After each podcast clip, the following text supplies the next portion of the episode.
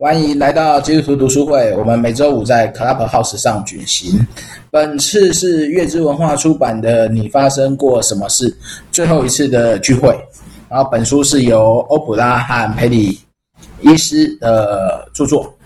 然后内容以对话方式探讨创伤如何影响大脑的行为，以及我们如何疗愈自己。上次我们进行了第七。第八章，然后是谈到从创伤中的疗愈过程学习到的新智慧，然后同时也谈论到偏见形成、偏见的形成和隐性的偏见的问题。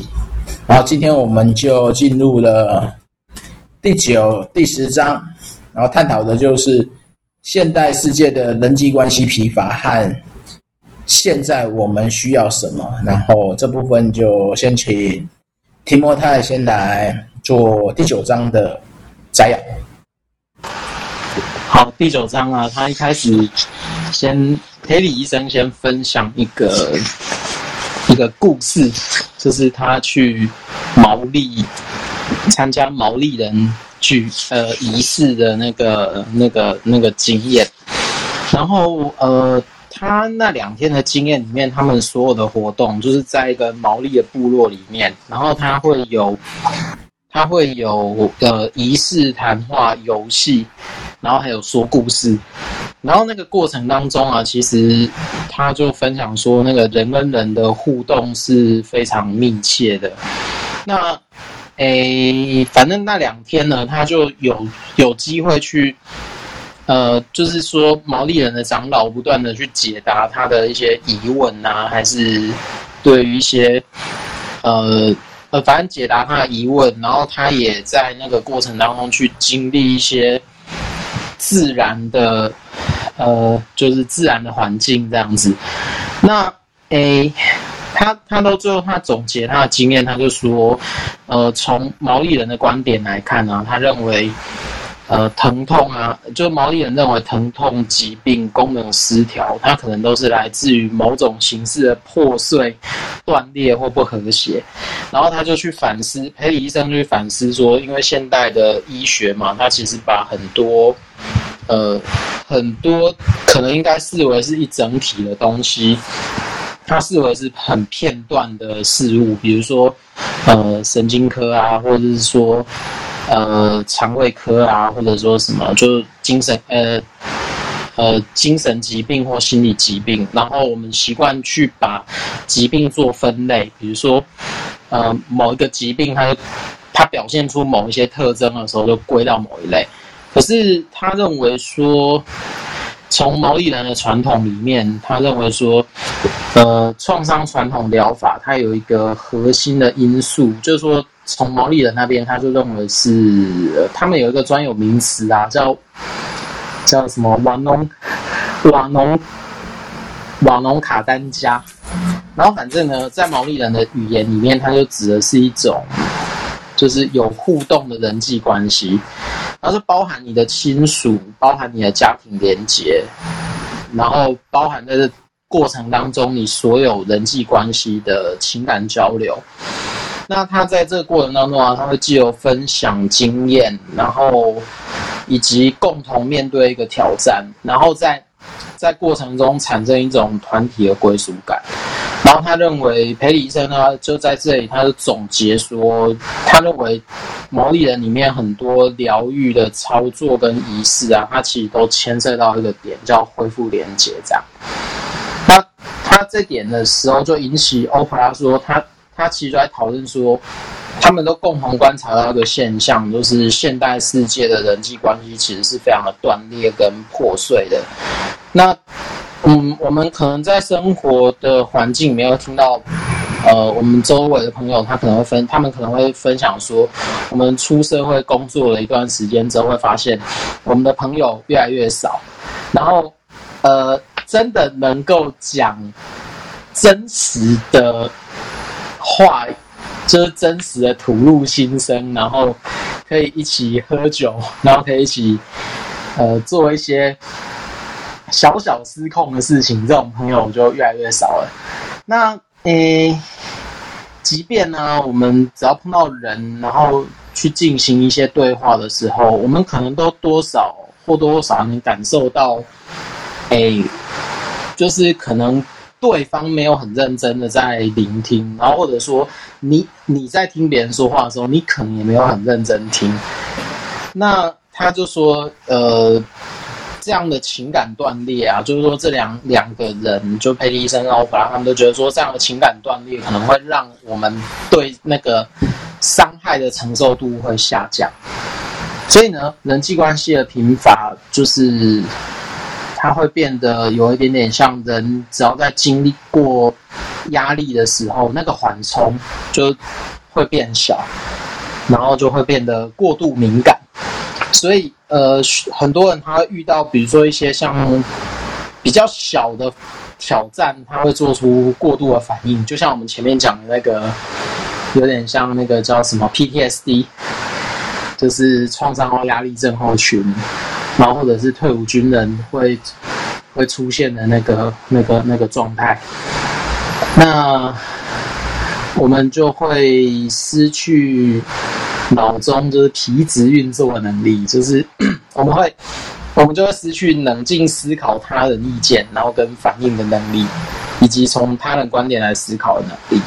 然后，当然，佩医生又进一步的说，所有的人沟通的特质都差不多，都是源于一种沟通的误解，然后以及那个误解的过程当中，呃，后面修复的那个过程。所以他认为说，在对话，它是有助于，嗯，增加那个复一个人的复原能力。那当然，所有发生在关系里面的一些激烈对话，就不管言语上的冲突或关系上的冲突，只要在那过程当中有激烈对话过的，那只要后面有一些修复，那这些经验它都会变成我们一种复原的力量。然后我们也可以慢慢去学习，从别人的角度来，来来体会或思考。那当然，感官系统啊，就是说，他裴医生又进一步分享说，其实感官系统它有一个运作的方式，就是说，呃，人的感官在作用的时候，它其实是要观察自然界的东西，包含我们的光、声音，然后影子，然后以及一些。一些自然界里面，你可能会察觉或可能会感受到的节奏，那呃，以及就是关于我们那种，比如说小但是又复杂的社会团体。那当然，我们社会团体在运作的时候，它过程里面的语言的记号啊，呃，信号，或者说不是语言的记号，它其实都是。呃，我们脑、我们的大脑在观察跟分析的东西。那当然就是说，它里面就讲到说，现代的科技啊，其实会让我们渐渐远离这种，呃，我们可能当最早被呃做呃最早脑部用来理解自然环境的方式，以及就是那个社会团体这样。那当然，现代的社会啊，它出现那种。贫乏的问题啊，就是在将长时间，我们都可能看电脑荧幕都会超过，有可能会超过十一个小时。那在这过程里面，我们会发，我们很有可能会产生一些像对话的技巧会降低，或者说说故事跟听故事的能力好像都退化了。然后人可能会在这过程当中就变得更自我、更焦虑，然后忧郁的状况也就更高，那复原的能力可能就更更糟糕了。好，所以呢，我们的社会啊，在跨世代的，在这个社交组织当中，我们都发现它有一种慢慢磨损的状态。就是比如说，像我们的情感连结是断裂的，然后人在经历负面经验的时候，他比较容易受伤。那当然，那个欧普拉跟那个欧普拉就把另外一个议题带进来，就是当代有一种呃孤独的状态，然后以及孤独但是没有任何人际关系连接的状的的的的问题。那当然，呃，总结来说，他们就觉得说，现代社会的焦虑啊，可以归因于持续不断新事物的轰炸。然后，可是呢，在这个轰炸的过程当中，却缺乏可以抵消冲击的人际关系连接，这样。对。然后，当然，他们后后面就借着连接去讨论了另外一个很很很很细，但是它又很重要的东西，就是碰触。那当然，就是他们就讨论说碰触。比如说，对于婴儿的拥抱啊，或者说对于同才，或者说是有关系的人的肢体接触，它可能是一种，呃，就是它会让情绪的情绪更健康，它会趋于一种稳定的状态。然后它这个重要性是比，比如说我们每天要吃维他命啊，或者是消耗特定的卡路里。来的就是更重要，这样。那呃，社群媒体的疲乏，他有举另外一个现象，我觉得蛮蛮有意思的，就是说，当一个人在不稳定的环境里面，他会很容易消耗精神。那他举一个例子，就是说，呃，当我们在长途旅行的时候，然后长途旅行的过程，如果你要经历换交通工具，然后你要经历。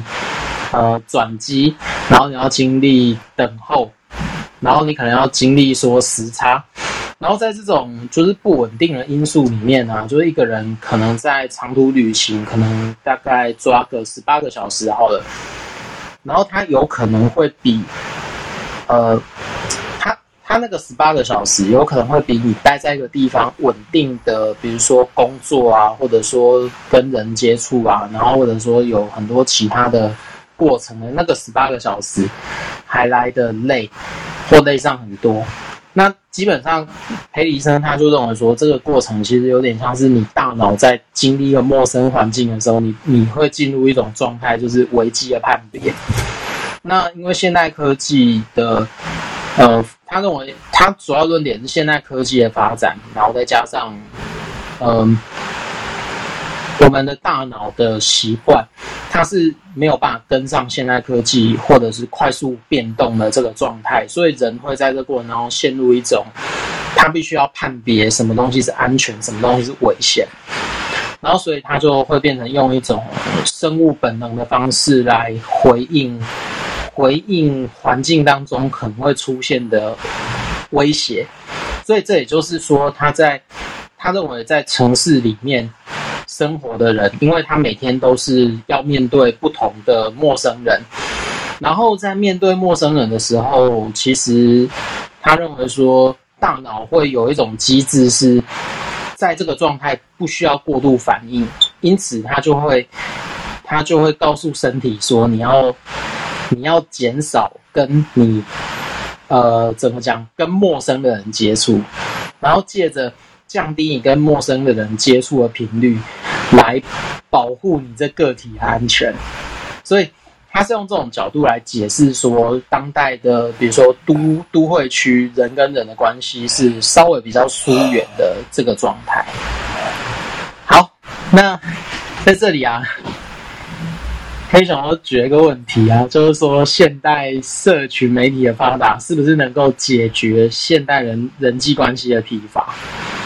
然后第二个是说不稳定的人际关系的下一代，就比如说，呃，假设一个小孩在一个不稳定的人际关系当中成长，然后但是他的爸妈可能也在，但但是这个不稳定的关系成长以后，他又他又繁衍了下一代之后，那这个未来可能会有什么样的问题？然后就举一个例子，就是隔代教养啊，或者是双薪家庭。好，简介到这边。好，所以到底现在网络社会带来的是怎样的影响？里面有提到一些。网络社会的案子，哎，第几页？我翻一下哈。好，我来看一下。噔噔噔噔，好，这个东西是在第三百，从三百二十六页谈起的。啊，对，就是外出旅行后精疲力竭。对啊，许多人外出以后感到精疲力竭嘛，就是成千上万的刺激感的社会焦虑，可归因的因素就是新的社交，然后尤其是我们的世界不断扩张，然后遇到的人越来越多，大脑却忙不过来。这应该处于当我们在谈那叫什么社交关系，或是人力资源，还是什么？嗯。要你不断的去增加新的对象连接，然后去管理这些人脉，带来的真的是正向的成长，还是超过负荷的资讯？我觉得这这应该跟资讯资讯焦虑也会有一定的关联的啊。欸，而且我觉得还可以把另外一个东西拉进来，就是比如说，呃，有些人呃，在运用交友软体的时候。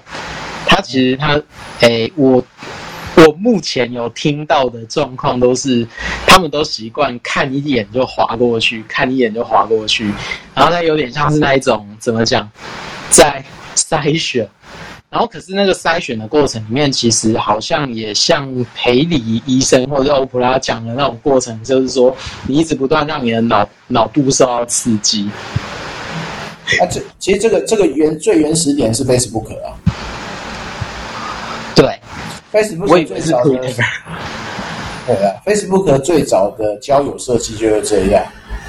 嗯，对啊，它本来是学校交友软体，我觉得听的不是新鲜的事，他只是把 Facebook 以前做过的事再拿出来玩而已。是啊，但这这边牵扯到一个就是那个每一个人的其实极大值一般上千都讲，他这边写的还比较小小规模一点，在八十到一百人。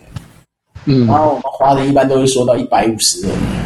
有到一百五吗？对，有到一百五，一个人的极限这么多，所以他这边这边讲的比较少一点，八十到一百，然后有的其他是讲到一百五十人上限，所以这牵扯到你看，你要教会家庭的人数，你就要巩固到这样的关系，而不是一直换。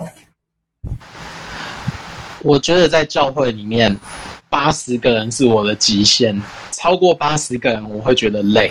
那这就是我们当初讲的，一个牧师要牧养多少人吗？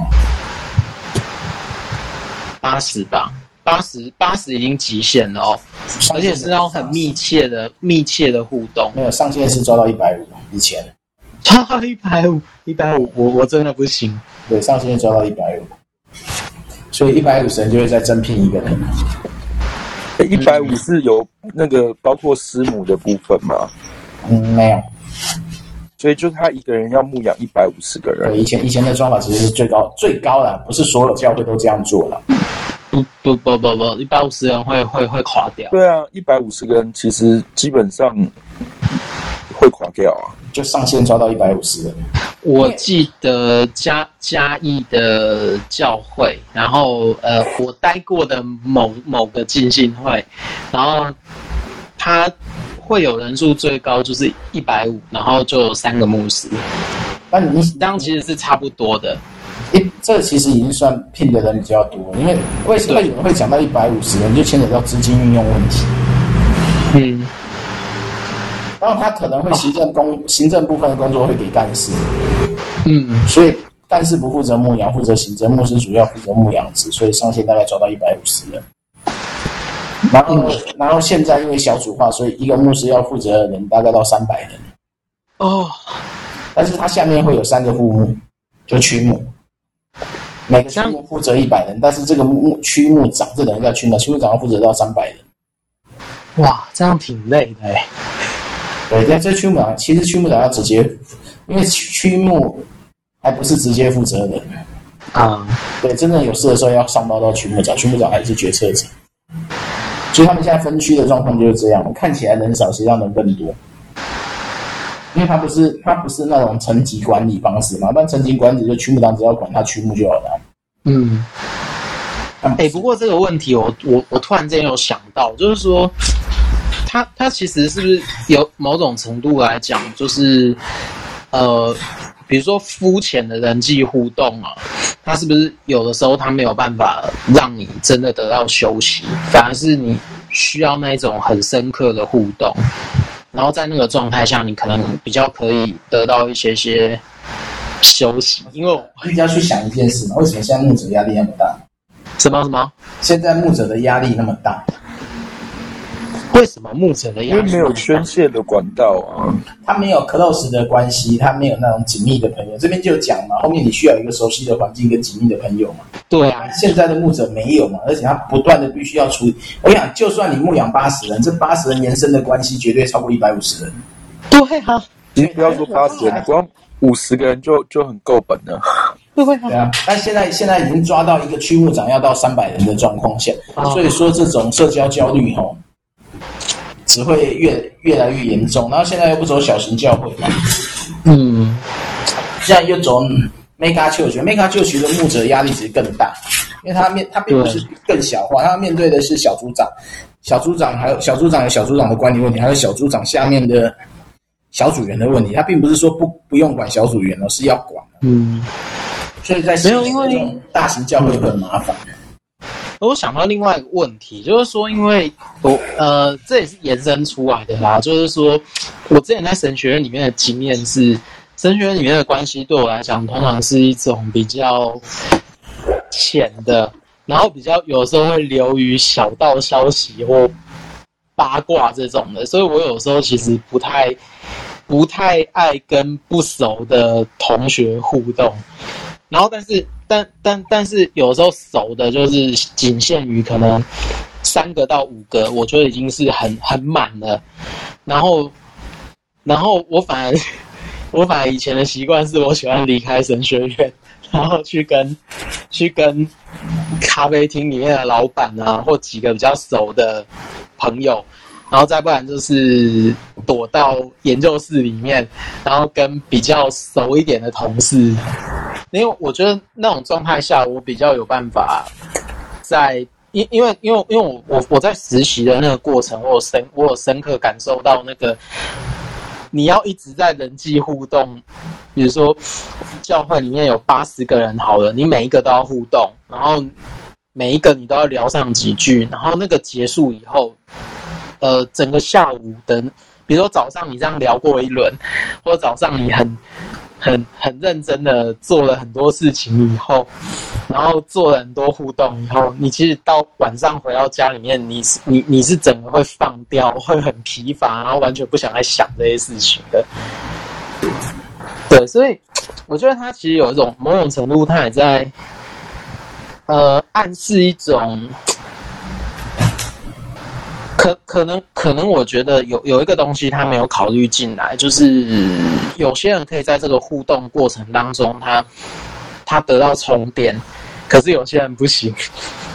没有，他其实这个讲的就是你的你的互动关系是不是你的信任关系嘛？没有信任关系，没有安全感的，那当然就是越来越疲乏嘛。对，如果有安全感，就算十几个人你也没差。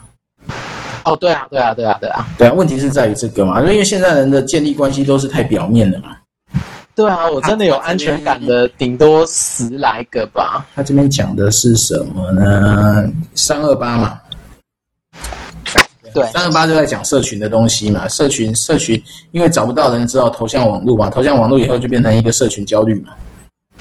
这个我以前在玩 BBS，我都有观察到啦。就是你就有没有人要回应嘛？没人回应就觉得很烦。我我我我们就有我们就有开玩笑说，万人响应一人到场。嗯、对啊，万人响应无人到场。所以所以真实社群没有朋友，透过网络，然后真的又又又找到这种很空虚的一个连结。对啊，那其实更累嘛。然后，嗯，实际上现在现在人有一个很现实，你要想嘛，早期人我们跟邻居的关系都很好嘛。嗯，对啊，以前我们在邻居，我们就是像这种夏天，一定是晚上在门口打屁聊天嘛。哦，对啊，对啊，我我们就算是公寓，我们在整栋也都是会在一楼。对，就像就是就就像就像我我家里面的长辈啊，就是反正啊。那个什么阿公跟阿妈那一辈，他们都是我爷爷一定跑去土地公庙 或玄天上帝庙，然后我的奶奶一定跑去后院 的那一个家，然后他们有一个所有的女女性都会聚集在那边的，对啊，他，这就是一个信任关系的，这就是一个信任关系的那个安全感嘛。然后我两边都去过，他们两边的气氛完全不一样，但是大家开心嘛。对，一边都是在什么下棋啊，下棋那是比较认真的，然后不认真就在那边讲干话，然后都不会喝酒，然后都是在那边抽烟讲干话。嗯，我阿公那一拖那一拖，然后我阿妈那一拖的，就是在那边啊，三郎银刀干，诺三郎银刀干，八卦世界，对，八卦世界都蛮有趣的啦。然后就，然后你就会观察到一个点，就是说，当这些他的朋友们一个一个都有点像。都离开的时候，他们其实心里面那个落寞感是很深的，就可以看得出来。可是我们也不知道怎么怎么怎么怎么帮他。对啊，我记得在他们过世的前几年，大概七八年前，就陆续有他们的朋友就会陆续离开这样。对啊，然后但是这是在乡下哦，乡下乡下那个纽带还算是紧的。可是到都市的时候，你可能就会出现另外一个状况，就是你可能在家里面过世，然后都没有任何一个人知道，那就孤独死了。对啊，台湾也开始了，台湾老人宅现在也开始都属于孤独死的状态。对啊，所以现在我都只能鼓励我爸妈说：你们不要再，你们就多去跟你隔壁的。就做朋友嘛，以前吵架也不要怎么样，去跟他和好，就这样了。嗯，对啊。所以这种社群焦虑应该是对现在人讲都一样，不是要么就过多，那过多的结果是缺乏一个可以调节的机制。对，不是调节，就是缺乏一个安全感，可以可以对话的一个环境的。对啊，就变成我们现在现在变成了孤独，也变成一种创伤，缺乏情感的连接。嗯，好，这边差不多，差不多了。Grace 有没有要补充的？有没有听到什么？你看到现在你的问题？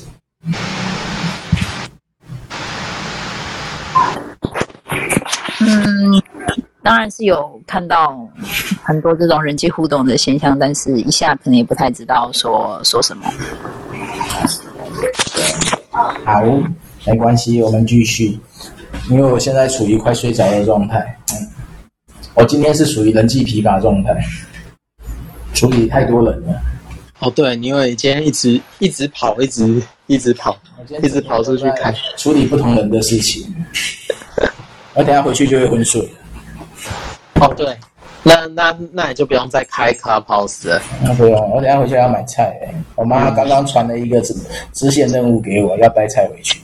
哎，那你把冰箱那包带走，就我没有带走那一包。好，好，继续。那继续回到回到回到核心。第十章的话，它在第十章的题目是：现在我们需要什么？诶。哦哦，这里啊，就是欧普拉开始分享嘛，然后他就他就分享自己一个经验，就是说，诶，他拍戏的时候，他他诶，他在分享说，他其实在小时候是外婆带大的，然后在那个过程里面他，他他他怎么讲呢？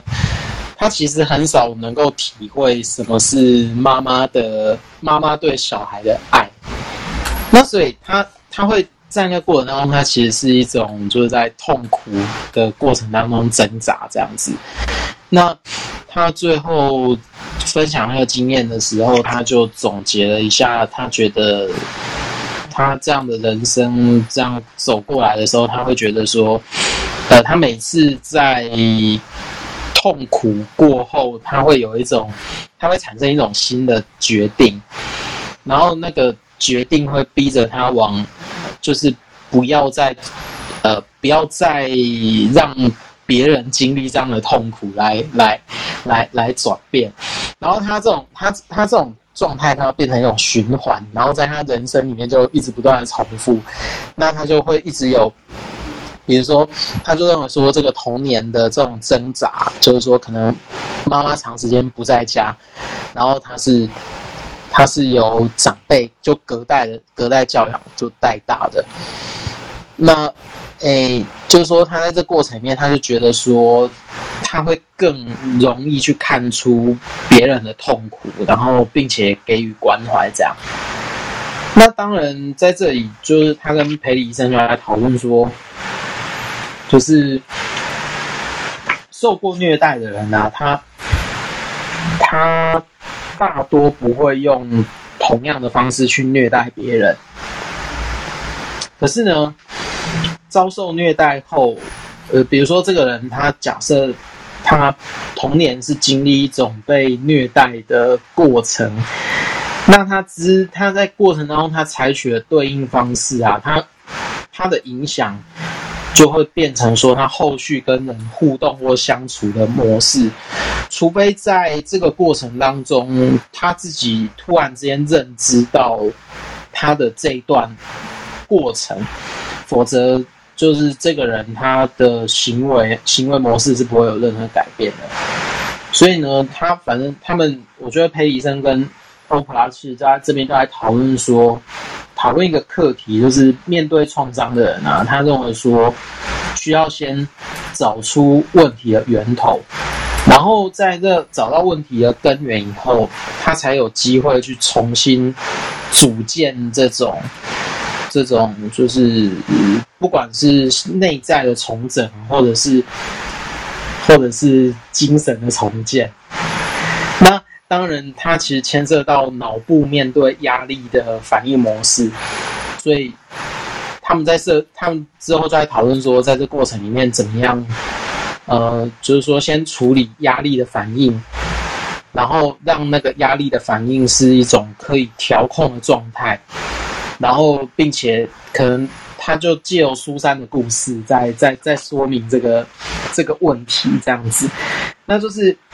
呃，反正这个个案他，他就是说，哎、他就是一个两岁，哎、就是一个七岁的小孩，然后但是两岁的时候被领养，然后可是呢，他的就是那个苏珊，他的行为就让父母没有办法，呃，接受或或者是有些头痛，然后以及就是反正父母、老师跟智商师都觉得没有办法处理这件事情。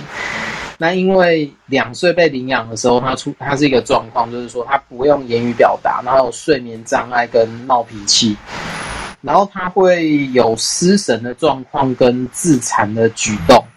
他的自残就有点像是把自己会把那个皮肤抠到流血这样子。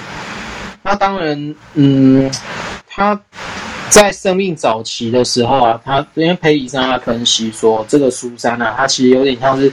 他经历严重的负面经验，就是呃，然后人际的连接非常少，所以他在早期建构的那种互动模式是非常脆弱的。那当然，童年跟青少年他就一直换换换寄养家庭，所以其实从这从这个过程当中，他其实他的压力，他面对压力的反应，比如说他会有。呆滞失神，他就可能只只是做一种，就是心里面对于压力的反应，就是用解离的状态去处理。那当然有一些过度敏感的过程，也在这种不稳的环境当中会会会累积。可是呢，他黑医生他其实还说明说，呃，过去他可能会用不同的，比如说像咨商师啊，或者说像是。呃，精神科医师会去评估他的状况，然后分别开给他药物，或者说做一些治疗。可是现在的话，他可能就是会先去梳理说他的，呃，就是说这个苏珊他大脑建构的压力反应模式，然后去理解他情绪的情绪反应的根源，对，然后再再慢慢去设计一套。适合他的，适合他的重建的方式。那所以呢，在后面他就总结了，就小结了一下说，呃，就裴医生他他就讲啊，只要能够帮助人了解大脑建构的压力反应模式，那我们那那人就可以，那那一切的情绪反应，它都会产生它特定的脉络，就脉络可以去找。然后当然特别对于儿童来讲啊。然后就是说，全新的陪伴时刻，它可能才会具有调节、奖赏跟治疗的效果。那这里啊，就是说，呃，有时候裴医生他就会分享说。他有时候看到那个小小孩有状况的时候，他并不是直接去治疗那个小孩的行为，他可能会观察一阵子之后，发现那个小孩是在不稳定的照护环境，那他就会建议这个小孩的照顾者也一起参与在那个治疗的过程里面，然后其实他就是在想办法建立一个。相对稳定的环境跟状态这样子。好，那后来他他们其实这段，我觉得他回到回到就是欧普拉的经验跟裴李医生的，就是个案分析嘛。然后他们在谈欧普拉的经验的时候，是说他其实小时候不容易被照，呃，就很少被照顾，以至于。他在面对他妈妈呃快要过世前，他他他其实是没有办法有一个平衡的，直到他有机会去面对那样的状况，就是他妈妈过世前，然后他他做了一个不一样的决定，就是说他原本要去演讲，可是他从他他就把那个演讲推掉之后，又又又回去。去去看他妈妈这样子，然后，并且在那个过程里面，他是梳理了那个那个关系，就是说过去破碎的关系这样。那，诶，反正在欧普拉这段故事以后，裴医生他们就在聊说，这种比如说创伤后，呃，会创伤后会产生智慧，它其实那个原因就有点像是说，当人在经历那个负面的经验。到人生的一个关卡，就是说他他可能开始有能力可以冷静的去回顾思考，然后或者是去学习，然后并且透过那种负面的经验成长。那就是说，他就认为说，其实他们都有个共识，就是说，除非对负面的经验有一点体会。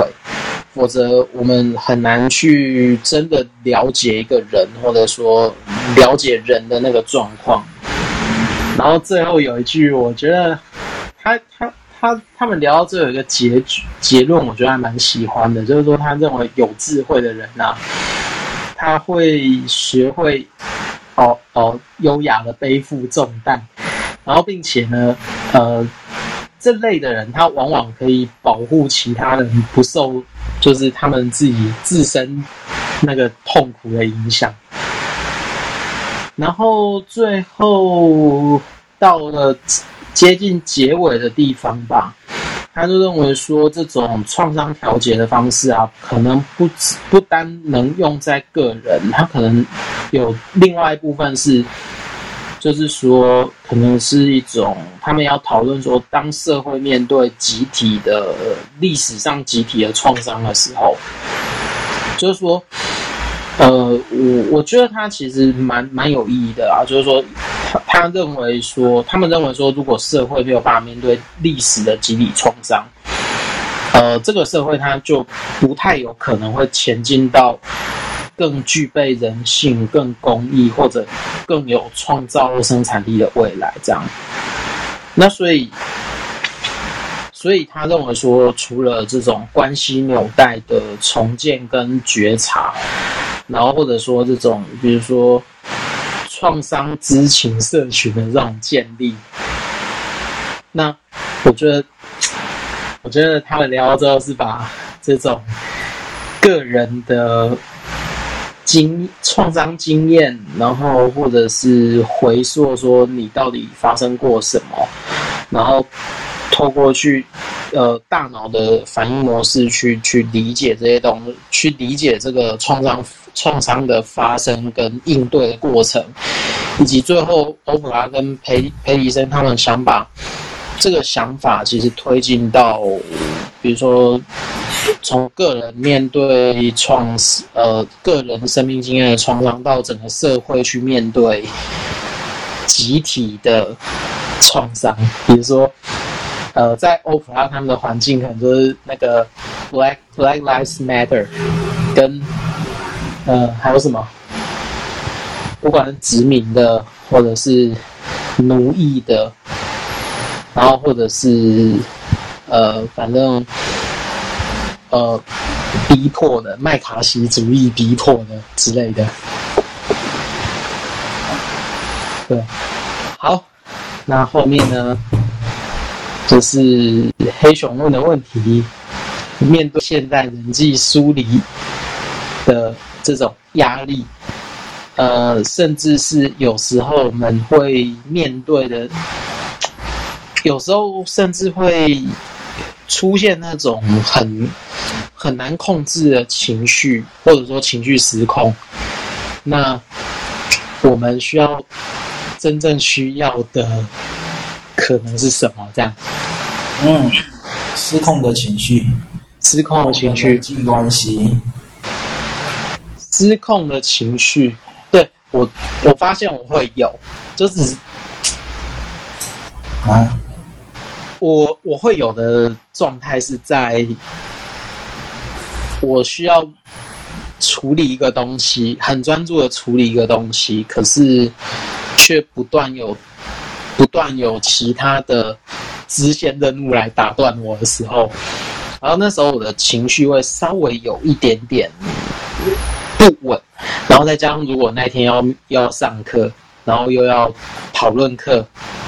然后又又又需要面对比较不懂的情绪管理的同学，那我就会有一点点状况，那我就需要把那个压力排解掉。怎么排解？怎么排解？呃，当然是找熟悉的朋友，然后把那个人骂一骂。我我通常只要我通常只要把那个过程讲出来，然后把那个不爽讲出来，然后基本上我的情绪就就就没了。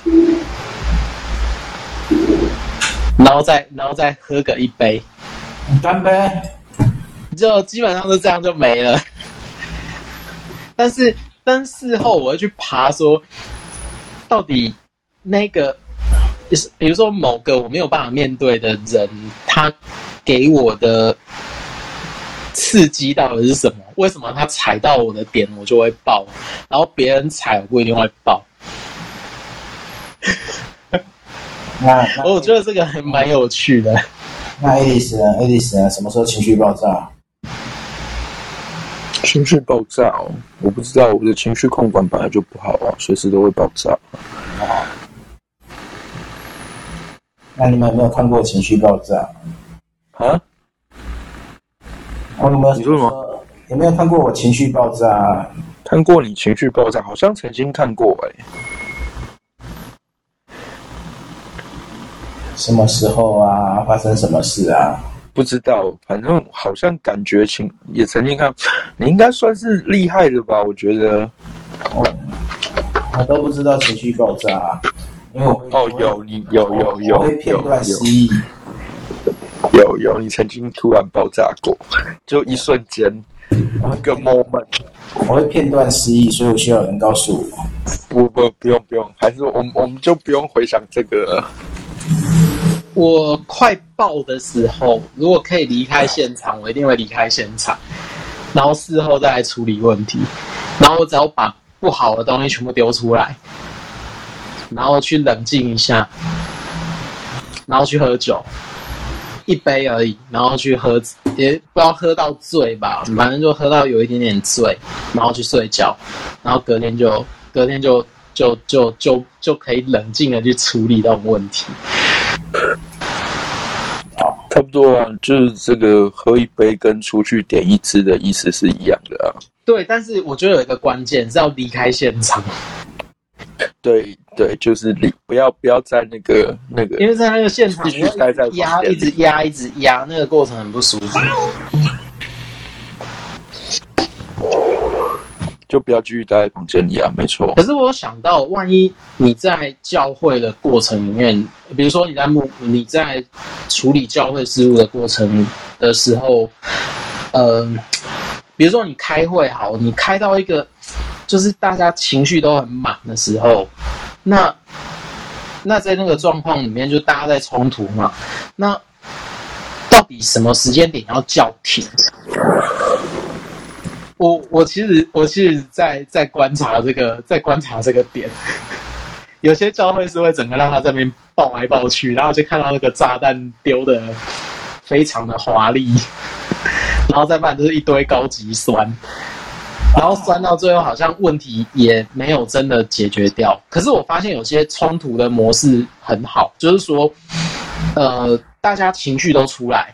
然后情绪出来的时候，突然这些牧师就说：“哎，我们我们稍稍冷静一下，然后我们来我们来整理一下我们刚刚讲的什么东西。”有些牧师会这样，然后有些时候这种情绪他会在整理的过程里面慢慢化解掉，然后事情就可以开始比较冷静的去处理。然后我就有看到，我就有看到好几种不同的不同的类型啊，但是。好像我觉得跟裴医生讲的有点类似。当这个教会的关系够紧密，即便是不同的立场，他们其实都可以有一点点可以化解掉一些东西，然后可以提出让这个教会更往好的方向走的的的的提案的提议或者什么。可是当这个教会关系本来都不好的时候，那那每次开会都会是很可怕的折磨。嗯哼，对，实习看到的啦，但是我也不知道说是什么。没问题。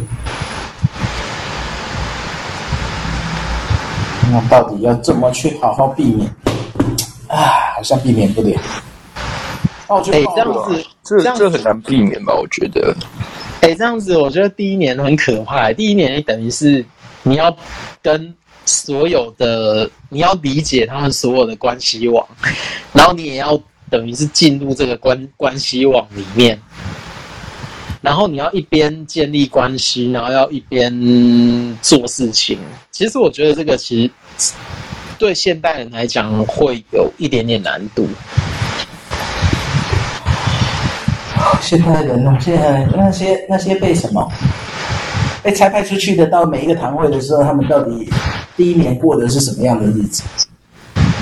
哎、欸，我觉得我有同学过得很顺，有的同学完全不行。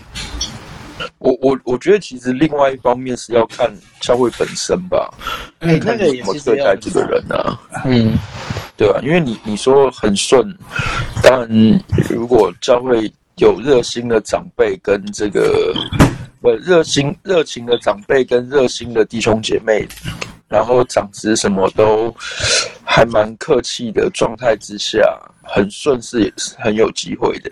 或者你如果愿意愿愿意很和善的讲真话，然后对，就是去面对，愿意敞开，对啊。那你如果说遇到那种，对，像我弟现在实习的那个教会那样的话，根本就会去送死的啊。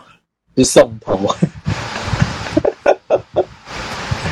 嗯，哎、欸，这种我真的很怕哎、欸，你也没得选呢、啊，对，真的没得选，因为以以以神学院这种差派的模式根本没得选啊，嗯，学校也不会负到后面责任嘛，对啊，对啊，基本上毕业就其他就 God bless you。哎，没有啊，就算如果你，嗯呃，比如说像其他神学院也一样啊，你选教会的时候，你第一年，你第一年可能去了一间教会，然后那间教会的人不是很信任你，然后其其他宗派比较单纯，真的吗？其他宗派的神学院一般哈，第一年或第三年都会回母会，哎，回母会。对，因为如果母会要骗你的话，第三年你就是直接到母会了。对，就第三年。哦，是哦，也有这种的。对，没错，精神是这样。如果说很多神学院都是啊，林神也差不多的。嗯，那第一年要么假设母会不骗不骗你，那第一年你就先留在母会。就实习比较安、嗯、安安全一点，然后二三年就要开始找未来的实习工厂。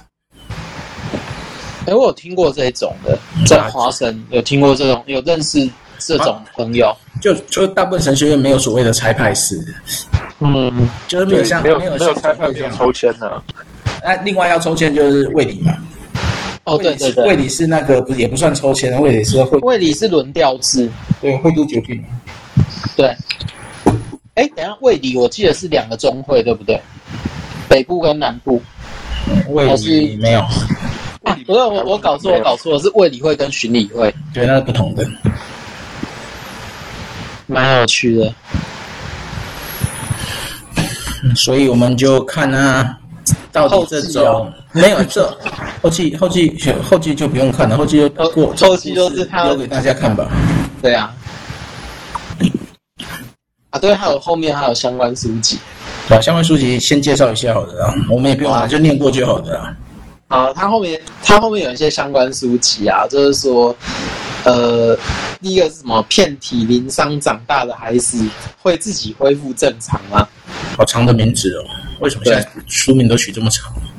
没有，可能可能啊，没有，不要乱讲话。嗯，对啊，现在轻小说的名字也越来越长。应该应该说，现在 BL 的名字都比长的。啊？什么？不要随便开车啊！没有开车啊，那个是国中文化。没有，那个是现在畅销排行。对。然后第二次上次开那个什么，开什么？呃，金石堂的排行，嗯，全部毕业了。有，哇哇，好好，那我走。嗯，对。好，下一本。好，下一本是什么？心灵的伤，身体会记住。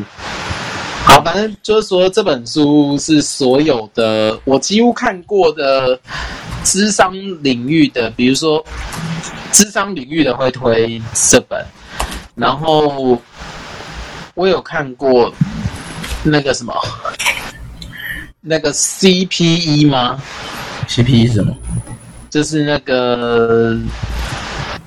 教牧什么什么医院的那种什么关怀师的宗教关怀的这种课程，嗯，然后也会推这本，哦，对，啊，那那个 Grace 有有知道这本吗？有，对，可以，你，需要稍微可以稍微讲一下吗？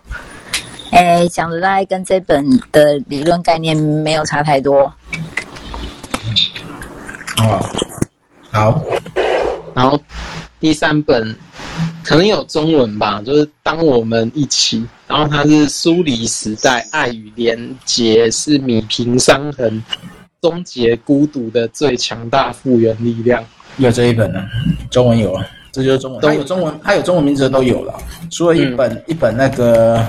为爱而生那一本没有，嗯，对，然后这本是在讲孤独、孤独、孤独的成型呢。对，还有一个是我之前很，我之前就注意到的，就是深井效应，然后就是治疗童年逆境伤害的长期影响。没看过，但我有注意，原神那时候在。打广告的时候，我有看到。没有这本我有看到，那时候看书在介绍的时候有遇到，但是没有看过。所以他说，假设说你对这一次主题有兴趣，这四本可以去跟进一下。对。然后，不过我觉得比较重要是，就是说，怎么讲？当当代的医学吧，它其实因为分科的关系啊，它把一个人。就是把它拆成每一个部分，然后，然后由每一个专业的人去判断他的他那个部分的问题的时候，他有时候在面对像智商啊，或者是像精神科这种这这这种过程里面，你你的分类有时候会妨碍了，就是对于这个人整体的回溯跟判断，所以我。我我有时候在想，搞不好有一些，比如说像诶，我自己我我自己我自己的想法就是说，有一些古典哲学对于，比如说一个人他到底是，呃，他的他的物理状态跟他的他的心灵状态，他怎么样取得平衡，好像是一个，就是说古代。呃，比如说古典时期，好了，希腊罗马，他可能会常讲这种观念，叫什么身跟心的平衡，或身跟灵的那个平衡。我反正不管他怎么说，那我就觉得说，好像他变成是一个，呃，当代你在分科的过程当中，你无法解决问题的时候，可是当你尝试用一个整体或者有一个脉络去思考一个人的特质的时候，他会不会？可能也是一个解决问题的方向。对，我在想这个问题。嗯哼。那还有什么呢？爱丽丝有读完这本书有什么想法？没读啊。嗯，那听完这几次有什么想法？觉得有没有救？有没有救？我觉得我没救了，这样比较快。好吧，不要放弃治疗嘛。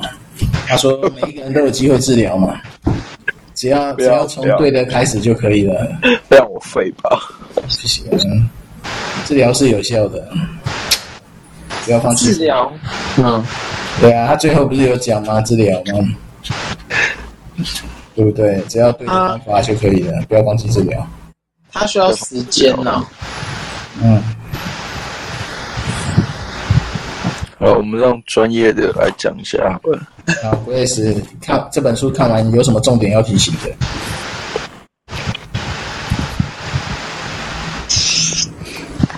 重点要提醒哦，就是想办法找到可以调节自己情绪的管道。任何方法都好。爱你，爱你。以上。好，妹妹妹妹说爱你，还是弟弟？妹妹啊，哦，妹妹说爱你，爱你哦。调节一下，哎，对啊。啊，人真的复杂，人真是个复杂的整体。好了，我们这本就到这里了，我们不要不要再再纠结下去了。没有啊，这创伤最起码知道一件事嘛，你要处理问题的层面，要先处理，先调节嘛，对不对？三个程序是什么？调节，然后去梳理根源，然后再谈理性。忘了，完了，他不是有写一篇吗？没有，没有，就是他会先了解那个压力来的时候的那个压力源，然后你怎么去应对那个压力。然后你需要去梳理那个你你面对面对那个压力的那个过程，然后你要去找出人人际，你要找出一个人际的网络作为你的缓冲，然后在压力跟压力的回应过程当中，你会慢慢的去趋向稳定，就调节连接再输出理性，对对对对对。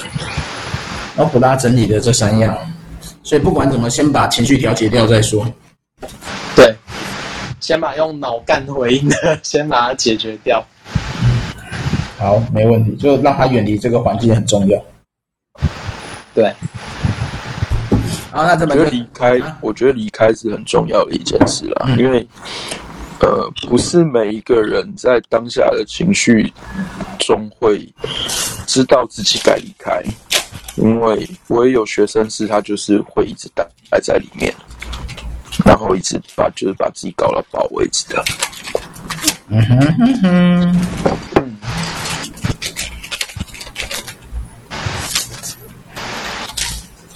对耶。好，好，这本结束，下一本预告，预告《欲望经济学》。嗯，预告一下，预告一下。好，这本讲什么？呃，欲望经济学呢，它其实有一个哦，好，它我觉得它的他的内容简介还蛮蛮有趣的。他认为说，当我们在听到欲望的时候，我们会有我们会怎么想？那通常当代的反应啊，那个欲望大概就是一个负面的负面的词。然后很多基督徒啊，可能会直接想到说，眼目的情欲、肉体的情欲跟今生的骄傲，认为这个欲望是需要克制的。可是，呃，他这本书就是说，呃，作者他想要颠覆我们对于欲望的刻板印象，那就是说，他把欲望连接回去一种比较。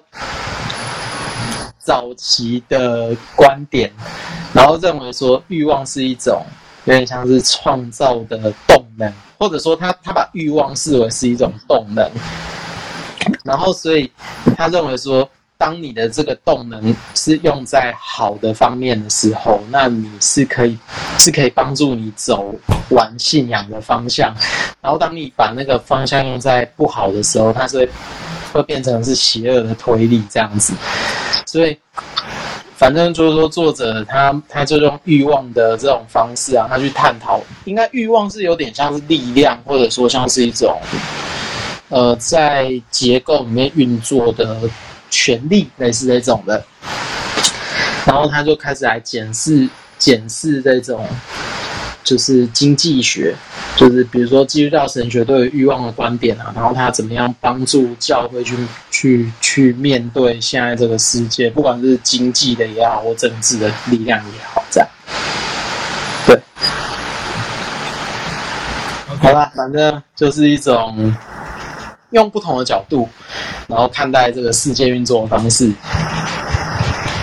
好，就是这样。好，这就是下一次，所以下一次我们也换季了。我们每一季三本书，我们终于又解决一季了。也，我们先继续维持进度嘛。那我下次这一本书，我们原则上分为四次，它总共有八章，所以每次两章。好，所以四周结束，日期会不会中间有意外暂停？就请注意我们的耐社群公告或协会的 Facebook 公告了。正常是不会取消的啊，除非我们刚好两人其中一人有事，那就只好延后一周。嗯，好，那今天到这边，谢谢大家。好，谢谢大家，谢谢。